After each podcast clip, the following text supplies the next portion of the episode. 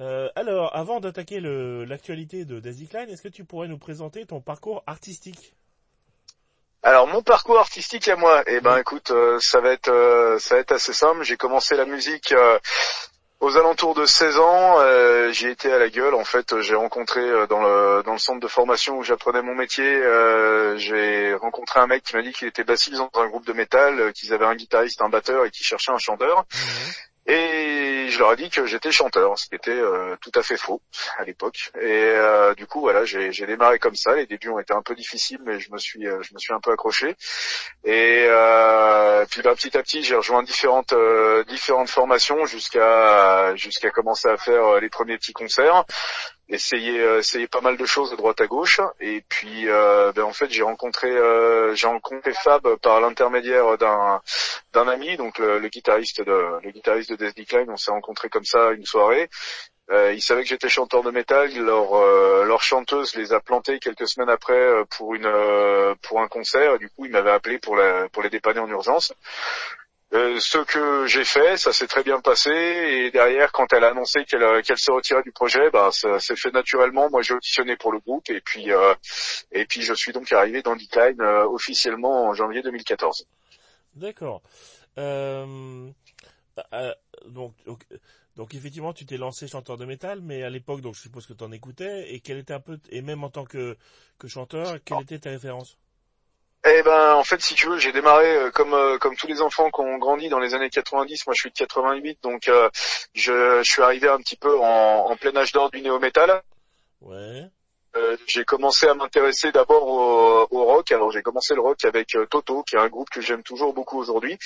Euh, savoir que je viens d'un tout petit patelin en Bresse et euh, on n'avait pas accès, enfin il n'y avait pas Internet, il n'y avait pas toutes ces choses-là, donc on essayait de, de, choper un peu ce qui passait à la télé, ce qui, ce qu'on pouvait se, se, faire écouter au collège. Et un jour j'ai un copain qui m'a ramené du Linkin Park et j'ai trouvé ça cool.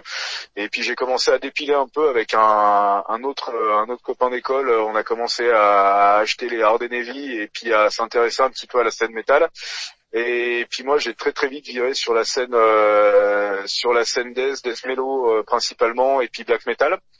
Donc euh, voilà, début des années 2000, on était on était tous archi fans de, de, Children of Bodom, In Flames, Dark Tranquility, et puis ben sur la scène black, tous les groupes qui nous paraissaient un petit peu flippants, donc les les Darkthrone et compagnie, ça a été ça a été des groupes qui m'ont beaucoup impacté à cette époque, que j'écoute toujours maintenant. Je, je, suis toujours un, un gros gros amateur de black. Et, euh, et, puis voilà, musicalement, quand j'ai démarré, les premiers projets qu'on essayait de bricoler, c'était souvent des, choses qui, tendaient sur euh, le metalcore. Euh, j'étais euh, j'étais dans différents projets de ce style-là. Et puis, bah, en fait, quand j'ai quand je suis arrivé dans Decline, j'ai rencontré bah, donc Fab qui avait eu un parcours complètement différent du mien et qui lui était vraiment un, enfant du trash. Et c'est lui qui m'a fait découvrir un petit peu tout le, tout le toute la scène trash américaine. Je connaissais deux noms, je m'y étais jamais trop intéressé. J'aimais bien le trash allemand, j'étais déjà assez client de, de Destruction, euh, Sodom et puis euh, les vieux créateurs parce que je trouvais que tu avais une vibe un petit peu black metal dedans. Mhm. Et, mais euh, mais c'est lui qui m'a fait découvrir voilà les, euh, tous les Overkill, tous les euh, tous les groupes, les Forbidden et compagnie que j'écoute toujours maintenant avec beaucoup de plaisir. Ok. comme tu disais, bon, pour tes débuts, tu as été un peu comment dire confiant dans tes capacités, mais en plus dans, dans dans le chant un peu agressif, c'est un moyen de se démonter la voix en 20 secondes euh, en ah, maîtrisant totalement. Donc après, après les débuts que je devine un peu difficiles, est-ce qu'à un moment ou un autre, tu as pris des cours ou tu as travaillé ta technique vocale pour éviter pour pouvoir enchaîner deux concerts euh, relativement proches? Alors non, en fait, c'est toujours un, c'est toujours un truc que j'ai aujourd'hui, euh, c'est que euh, j'ai, j'ai démarré vraiment comme tu dis, les débuts ont été euh, ont été assez raides, ont été assez difficiles. Après, je pense que faut savoir que la, la technique que, qu'on utilise pour le brawl, principalement pour le free scream, c'est une technique que les que les bébés utilisent d'eux-mêmes pour pour gueuler pendant des heures sans se péter la voix. Et je pense qu'en fait, comme beaucoup de comme beaucoup de chanteurs, cette technique elle est venue de façon instinctive parce que ben j'en avais marre de tousser du sang. Et du coup c'était euh, il fallait que il fallait que quelque chose se passe donc c'est venu naturellement.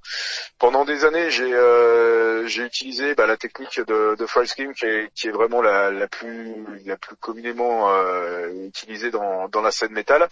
Et puis euh, et puis un jour avec l'expérience venant un petit peu bah, j'ai décidé de de chanter un petit peu d'une façon un peu plus à l'ancienne, c'est-à-dire que je gueule vraiment, j'utilise euh, j'utilise pas la, la, résonance micro comme on peut l'utiliser sur le fly.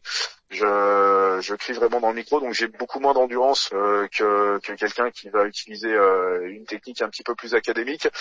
Et par contre, j'ai ce luxe-là parce que pour l'instant, Decline, c'est un groupe qui sera jamais amené à faire 12 dates par semaine. Mmh. Donc euh, au niveau du rendu, en fait, ce que je crains avec la, la technique du fast screen, c'est que si tu si tu as un bon cardio, en fait, tu sors du concert, t'as pas une goutte de sueur, il y a aucune implication physique. Moi, en fait, maintenant, la technique que j'utilise, je me protège, il y a pas de, a pas de danger immédiat pour, euh, il y a pas de danger pour la voix, pour les, il y a pas de conséquences sur les cordes vocales. Par contre, c'est une technique qui me met en tension. Il y a une, il une implication euh, aussi bien physique qu'émotionnelle. Je, je suis vraiment obligé de ressentir quelque chose pour pouvoir gueuler, et je trouve que ça ça donne une couleur au chant qui sort un petit peu euh, des, des carcans qu'on peut euh, qu'on peut entendre habituellement. Pour moi, les, les chanteurs dont tu retiens euh, dont tu retiens la voix, c'est des c'est des chanteurs qui ont tendance à vraiment gueuler dans leur micro.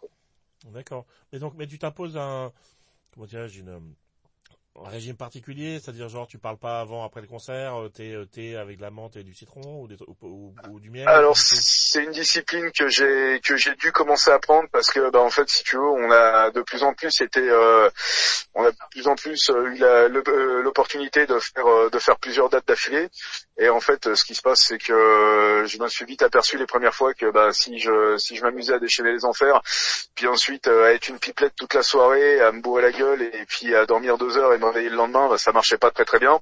Donc ouais, maintenant je sais que généralement quand on a 4-5 dates à assurer d'affilée, euh, les, les, premiers soirs j'essaie d'être assez calme, je parle généralement avec une voix assez basse pour pas trop me, me fatiguer, je vais me coucher tôt parce que c'est important de beaucoup dormir pour récupérer.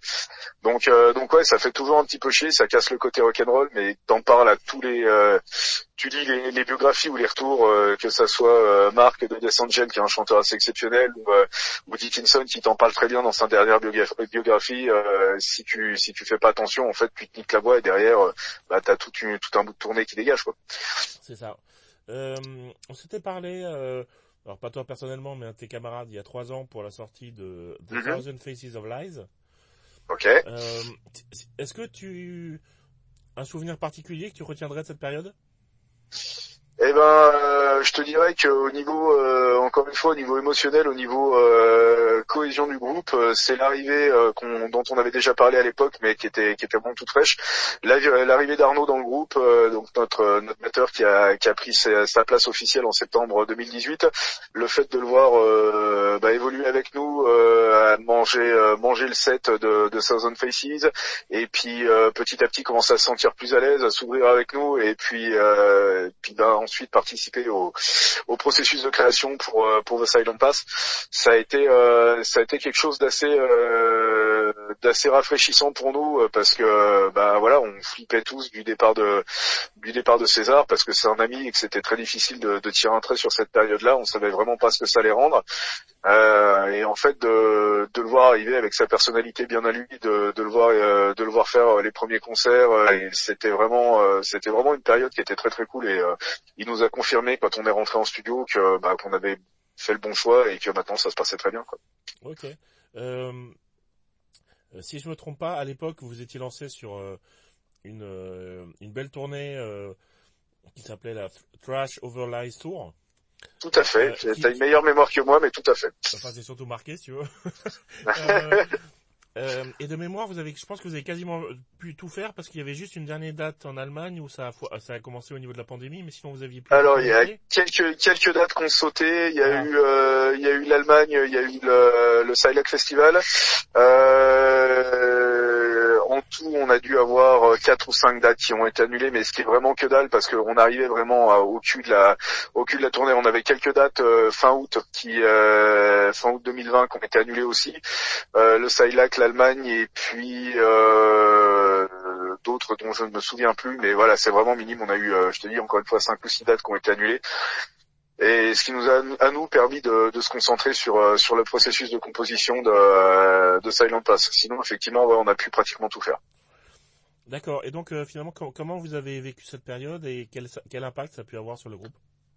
Eh ben, on a la chance encore une fois de pas se voir que pour la musique et d'être euh, tous assez soudés. Euh, donc, euh, on s'est tous soutenus pendant cette période-là et on en a profité pour pour mettre les bouchées doubles sur tous les points où on, pensait avoir merdé dans dans Southern Faces. à savoir qu'on s'est tous mis un petit peu plus sérieusement à la MAO afin de, de pouvoir bosser de façon pro les pré-prod euh, pour explorer un petit peu toutes les pistes euh, sur les euh, sur les morceaux pour pouvoir pour pouvoir s'envoyer des fichiers et travailler travailler un petit peu à distance. Ça nous a mieux préparé au studio, ça nous a permis d'avoir des, des arrangements qu'on avait tous bossé plusieurs fois en ayant essayé différentes pistes. Donc en fait quand quand tu arrivais en studio, tu savais que la version de, de, du morceau que tu allais enregistrer, c'était vraiment celle que tu voulais entendre parce que à quelques à quelques fioritures près, bah t'avais t'avais bossé ça dans ce sens-là. En fait, on a essayé de se concentrer sur le positif et de se dire que vu que nous la tournée était quasiment finie, euh, ça nous laissait ça nous laissait du temps pour se concentrer sur la composition. Ok. Et est-ce que tu penses que d'une façon ou d'une autre, de façon euh, consciente ou inconsciente, euh, ce bordel a eu un impact sur bah, soit la thématique, soit la, je sais pas, le, la façon dont vous avez abordé certains titres donc du nouvel opus de Silent Path? Alors il y a un titre qu'on est directement euh, qu'on est directement inspiré euh, parce que voilà c'est un sujet d'actualité sur lequel j'avais envie de, de rebondir. C'est le c'est le titre No Fate euh, où je reprends la, la maxime de, du film Terminator 2 No Fate But What We Make parce que j'entendais tout le monde parler un petit peu du, du monde d'après du fait qu'on faisait table rase et puis qu'on qu'on allait redémarrer que ça allait être beau que ça allait être merveilleux. Et en fait je crois pas trop au, au moment où tu t'annules un truc et où tu redémarres sur du propre ça fonctionne pas trop comme ça. Donc euh, il y a juste ce titre qui est clairement inspiré euh, de, cette période-là. Sinon, euh, non, le mood général était était studieux pour nous et il découlait de bah, des effets du Covid et puis du confinement. Mais on a, je pense pas que derrière ça ait plus impacté que ça notre notre façon de bosser. Est-ce que sur ce nouvel sur ce nouvel opus, hein, dont je rappelle le titre qui s'appelle The Silent Path, il y a des il y a des compos que vous n'aviez pas réussi à, boucler pour euh, The Thousand Faces of Lies ou des choses qui vous en semblaient pas assez matures à l'époque ou vous êtes vraiment parti d'une feuille blanche? Non, là on est parti d'une feuille blanche. On a vraiment, euh, on est vraiment démarré complètement à zéro et euh, en fait on, on voulait pouvoir intégrer euh, le jeu. En fait, le jeu d'Arnaud nous a nous a emmené sur des sur des pistes qui nous ont finalement rapproché de nos premiers amours de l'époque Bill Forcine. En fait, on euh, avec le recul et en ayant digéré toute cette période de de la sortie du deuxième album qui avait été un peu compliquée, on en est tous arrivés à la conclusion sans même se le dire que bah, notre incursion sur euh, un territoire un petit peu plus death, même si c'est un style qu'on adore, ça nous allait pas et puis c'est pas dans cette direction-là qu'on voulait aller. Donc euh, en fait d'instinct, en ayant en plus le jeu d'Arnaud euh, qui est plus dans l'efficacité, euh, qui est plus qui est plus lourd que, que celui de César, ben en fait ça nous a ramené sur sur un style un petit peu plus machinédien, triviomesque si tu veux. Mmh. et en fait, c'est c'est ce style-là qu'on qu'on veut pour pour Death Decline. Donc au final, ça ça a été ça a été un heureux concours de circonstances. Est-ce que tu te souviens quel quel premier titre vous avez finalisé? Alors, si je ne te dis pas de bêtises, euh, Jaco et The Silent Pass sont arrivés en même temps. Euh, laisse-moi passer les autres. Ouais, non, c'est vraiment. Euh, alors, il y a Jaco et The Silent Pass sur les titres qui figurent sur l'album. ce sont les deux, ce sont les deux qui sont arrivés en même temps. Et est-ce que tu penses que d'une façon ou d'une autre, ça a coloré le reste de l'album? Alors euh, non, en fait, si tu veux, ce qui s'est passé, c'est que sur le deuxième album, encore une fois, on avait eu plusieurs, euh, plusieurs d'entre nous avions eu des situations personnelles un peu compliquées. Moi, au niveau professionnel, c'était, euh, c'était un petit peu la guerre et et Fab a eu des, des, très gros soucis de santé pendant le processus de, de composition de, de, Silent Pass, de de Thousand Faces, excuse-moi. Mhm. Et et du coup, en fait, c'est le premier album où on est véritablement tous les cinq à composer ensemble. Parce qu'à l'époque de Bill Forcine, on avait on avait récupéré des compos de l'ancien line-up euh, qu'on avait remis à notre sauce en ajoutant quelques compos euh, originales. Euh, sur sur Thousand Face, le, la composition était un petit peu tronquée. Là, c'est la première fois qu'on est qu'on est tous les cinq ensemble pour pour aboutir à un projet. Mmh. Donc donc voilà, je pense que c'est ça qui a donné la, la couleur finale à l'album. Euh, en termes d'enregistrement, est-ce que vous avez modifié, donc à part bon l'arrivée donc d'un 109 avec votre nouveau batteur, vous avez modifié votre façon de travailler ou de tirer des leçons de, de la période de Thousand Faces?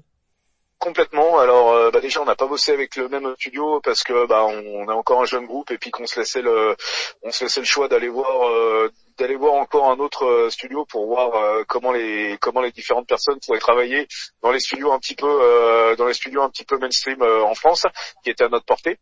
Et surtout, bah, comme je te le disais, on a mis à profit la période de confinement pour pour apprendre un petit peu plus à maîtriser la MAO et pour pour aborder les pré-productions de façon un peu plus professionnelle. C'est-à-dire que là, l'album a été pré-produit de nombreuses fois. On a fait beaucoup d'essais. il y a eu plusieurs plusieurs versions de pas mal de morceaux avec différentes lignes de chant, différentes Et euh, encore une fois, c'est euh, c'est ce qui a fait qu'on est arrivé en studio beaucoup plus préparé, en sachant aussi qu'on s'est beaucoup concentré cette fois sur le son. Alors on n'avait pas les compétences tout comme sur euh, Thousand Faces, de dire sur quel son on voulait aller. Par contre, là, cette fois, on s'est vraiment fait un éventail de morceaux qu'on aimait bien pour pouvoir être à même de dire au, euh, à l'ingénieur du son, à Sébastien Camille, euh, maintenant, nous, on aimerait que ça aille dans cette direction, dans cette direction-là, euh, pour être le plus précis possible pour que lui, derrière, il puisse faire son boulot. Donc euh, derrière, ce qui s'est passé, c'est qu'on avait euh, Sébastien donc au studio Art Music. Il avait enregistré euh, plusieurs copains à nous, notamment les Swarm et puis Art Attack. Et Art Attack nous a dit franchement, allez voir ça, vous allez voir, ça se passe bien et tout. On l'a contacté, il a fait la démarche de venir nous voir quand on jouait à Marseille. On a, on a discuté un bon moment avec lui, il nous a expliqué euh, sa façon de travailler, sa façon d'envisager le studio, tout ça. Nous, on restait vraiment sur une grosse, grosse appréhension parce que euh, le studio, jusqu'à maintenant, c'était toujours et euh, à 99% de notre faute assez mal passé parce que bah voilà on n'est pas des bons musiciens de studio du coup on avait cette appréhension là et finalement bah, dans sa façon de nous présenter les choses on s'est dit ok peut-être que là ça va ça va pouvoir le faire donc, euh, donc on est arrivé, euh, on est arrivé chez lui le, le plus préparé qu'on pouvait, et puis ben, derrière en fait ça, ça a coulé tout seul. Euh, comme je disais tout à l'heure, un tes confrères, en fait, euh, on est des musiciens amateurs. La musique c'est notre passion, mais le studio c'est une bulle de deux semaines où on devient entre guillemets professionnel parce que bah t'as des deadlines à tirer, t'as des horaires de bureau, t'arrives le t'arrives le matin à 9h, tu finis à 18h, il faut qu'entre les deux t'aies euh, fourni un, un travail, il faut que t'aies produit un truc, t'as pas des t'as pas euh, t'as pas de journée de rap, t'as pas de choses comme ça. Donc euh, donc pour nous c'est toujours un petit peu intimidant parce que encore une fois c'est pas notre métier, on n'a pas de on n'a pas de formation, euh, on n'a pas de grosse formation musicale. Euh, certains ont pris des cours, mais ça s'arrête là. Et, euh, et, du coup, bah, il fallait qu'on soit le, plus préparé possible. Et ça, je pense que c'est vraiment avec le, processus très difficile des Thousand Faces qu'on a a acquis entre guillemets le recul et la maturité pour se dire maintenant, il faut qu'on mette un sérieux coup de collier si on veut pas si on veut pas un mur. D'accord. Et justement, pour tes parties de chant, vous avez pris combien de temps? Alors on a pris deux semaines, euh, sachant que euh, les lignes de chant, euh, bah, la, fin des prises de chant, c'était le vendredi. Le jeudi soir, notre bon président a annoncé un nouveau confinement pour le vendredi. Mmh. Et du coup, j'ai juste eu le temps de, finir mes lignes de chant sans, sans renier sur la qualité. On a eu le temps de faire vraiment tout ce qu'on voulait. Mais voilà, on a terminé les, on a terminé les lignes de chant et on était sur les, bah, on était sur le week-end où il fallait repartir et être chez toi à partir du lundi matin. D'accord. Bah, Donc ça s'est extrêmement bien goupillé. Décidément, drôle de période. Euh, ouais, on est d'accord. Euh, un, élément important, mais entendu en plus de la musique, c'est les visuels. Enfin, c'est souvent le premier contact avec les fans. Bien sûr. Euh, donc deux aspects. D'abord la pochette. Donc vous travaillez, à nouveau, vous allez à nouveau travailler avec Stan Decker. Tout à fait. quelque chose d'un peu plus. Il y a, il y a quelques touches de couleurs un peu plus lumineuses que le précédent, qui était bien dans les tons gris et un peu glauque. Euh, quel a été finalement le pitch que vous lui avez donné? Alors le pitch, en fait, euh, on a été, euh, on lui a donné une direction générale, à savoir de, on voulait que la, que notre notre idole, notre notre manette Decline réapparaisse encore de façon assez importante pour la dernière fois, c'est-à-dire que le but du jeu pour nous, ça avait été de d'iconiser ce, personnage. Et on s'était dit qu'un album ou deux c'était pas suffisant, qu'avec trois albums où elle a été présente, les gens la rattacheront suffisamment euh, au groupe pour que derrière elle puisse revenir uniquement sous forme de rappel et que les gens comprennent que, c'est d'elle que ça parle. Euh, donc nos contraintes c'était qu'on voulait que ce personnage revienne. Et derrière on lui a donné euh, les thématiques de l'album Euh, et je lui ai, on lui a juste donné quelques pistes artistiques qui euh, qu'il a mis à sa sauce. Et le fait qu'on ait, qu'on voulait un artwork peut-être un peu plus fouillé, euh, ambiance un peu euh, Death Old School, euh, comme tu peux avoir. Alors même si c'est du plus récent, mais sur le Towards the Megalist de, de Gouza de mémoire et puis de le Deathless de Revocation, vraiment un artwork un petit peu plus à l'ancienne. On voulait quelque chose d'assez d'assez fourni, d'assez fouillé.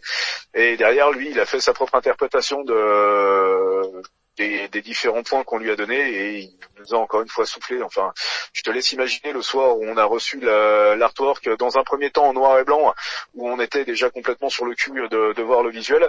Et puis le lendemain, euh, on était, on était même presque inquiet de voir avec la couleur, de se dire putain ça va être moins bien colorisé. Et on s'attendait pas du tout à partir sur ces nuances un peu jaune ocre. Et, euh, et le lendemain, quand on a reçu ça, on était vraiment très très très content. D'accord. Euh, donc faut s'attendre à ce que pour les prochaines euh, euh, dates, vous ayez, comme pour Iron Maiden et son, et son Eddie, en espèce de grosse poupée là, avec un costume un peu à la... Le, gros mannequin, ouais, c'est ça. vous voyez votre idole, il y a un mec dans, qui va être chargé d'être faire l'idole, c'est ça? Alors écoute, on n'en avait pas encore parlé, mais si tu fais rien le week-end prochain, on peut peut-être trouver un peu de papier mâché.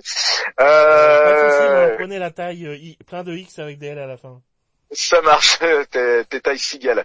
Euh, écoute, euh, ça n'a pas encore été évoqué à ce niveau-là, non. Euh, ce qui nous a fait, ce qui nous a fait par contre, c'est qu'en fait, on, on, tournait jusqu'à maintenant en live avec un, un, backdrop qui était la pochette du premier album, et on lui a demandé de nous on lui a demandé de nous faire un backdrop qui soit un petit peu plus générique tout en restant dans, les thèmes euh, et dans l'univers visuel qu'il avait lui-même contribué à créer. Euh, mais on voulait pas quelque chose qui reprenne la pochette du, euh, de l'album parce que bah, ça fait trop daté et puis derrière c'est compliqué de c'est compliqué de l'utiliser sur plusieurs albums. donc il nous a fait encore une déclinaison de, ce personnage que, que les gens pourront découvrir en live qu'on a utilisé la première fois sur une date près de Bordeaux il y a deux semaines et il a il a encore fait un super travail à ce niveau-là quoi. D'accord. Toujours dans le domaine des visuels, en plus de la pochette, le, la deuxième lame, euh, souvent, c'est les clips. Donc, vous avez euh, assez récemment euh, sorti un, un clip euh, parole pour Above the Weakness, mais avant, vous aviez sorti un, un clip entièrement tourné, dont d'ailleurs j'invite les gens à aller voir le, le making of sur YouTube également pour Jack Holz.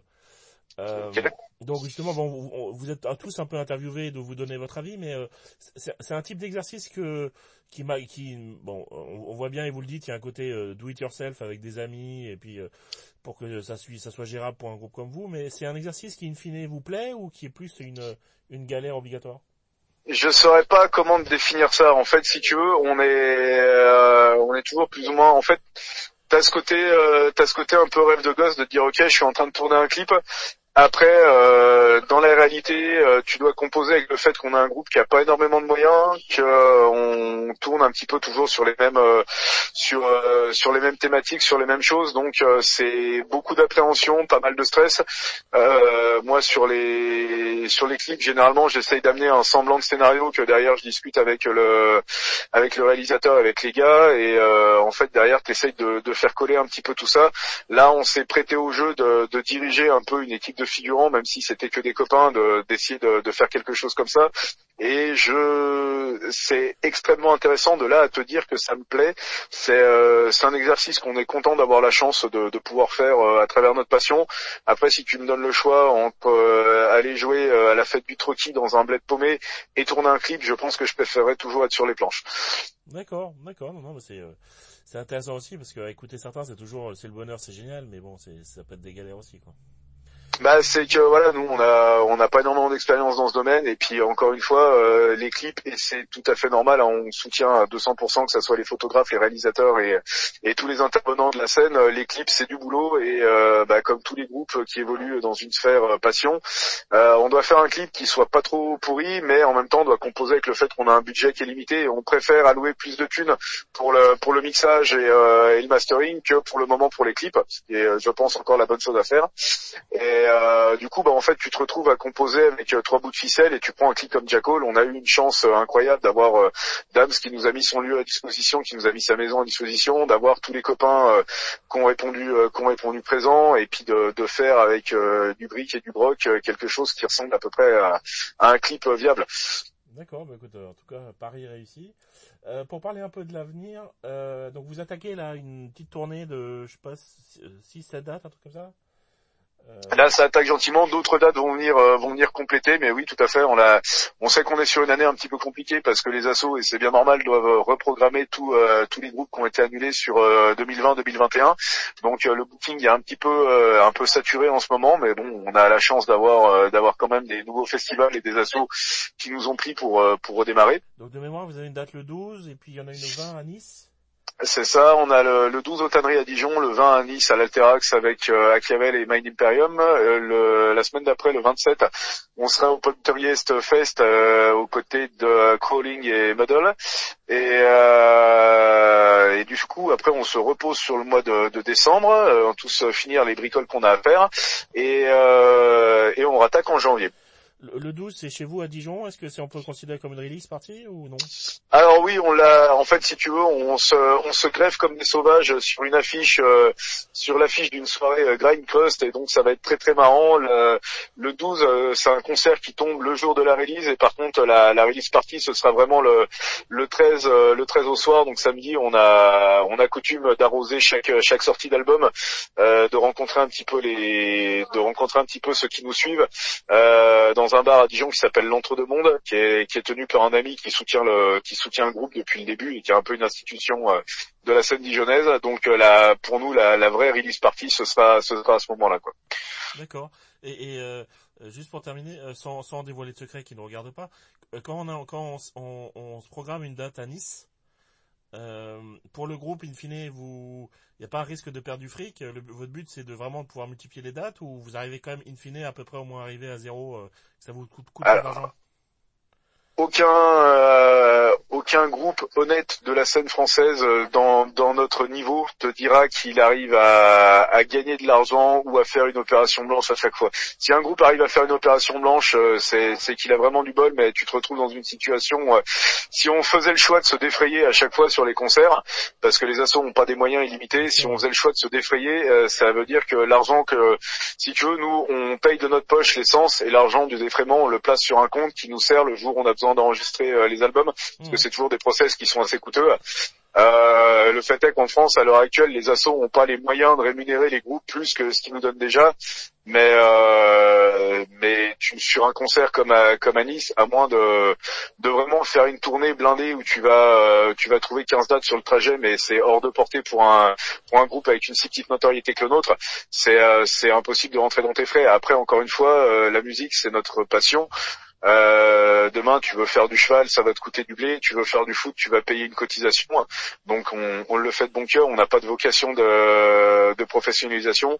Après, euh, effectivement, maintenant, avec les années qui passent, on va demander un, cachet, un défraiement qui va être un tout petit peu plus euh, conséquent que ce qu'on pouvait demander quand on a démarré, parce qu'on considère que bah, les efforts doivent aller dans les deux sens. Après, non, c'est sûr que euh, sur une date comme Nice, euh, c'est c'est pas quelque chose qu'on va rentabiliser, sauf si éventuellement on vend beaucoup de merch. Et même si on vend du merch, c'est quelque chose qui va aller sur la caisse du groupe pour payer le reste des frais. D'accord. Et dernière question pour terminer, parce que de toute façon il va être temps. Qu'est-ce qu'on peut vous souhaiter pour les temps qui viennent?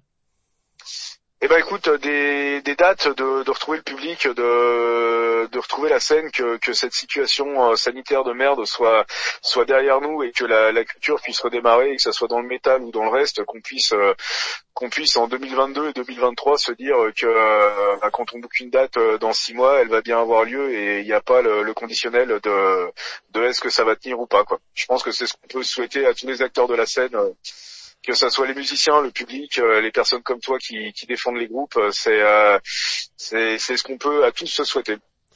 Bah écoute, on va rester sur ce vieux pieux et, et que l'on souhaite tous, comme tu le disais. donc l'actualité du groupe à suivre sur le site internet et les réseaux sociaux, Facebook en particulier. Et puis bah, tous nos voeux pour la suite et à très bientôt pour le pour le bah, pour les aventures de de Daisy Klein. Merci beaucoup, merci à toi pour, euh, pour ton travail et j'espère qu'on aura l'occasion de se croiser. Ça marche, bonne soirée. Ciao. Passe une bonne journée, salut.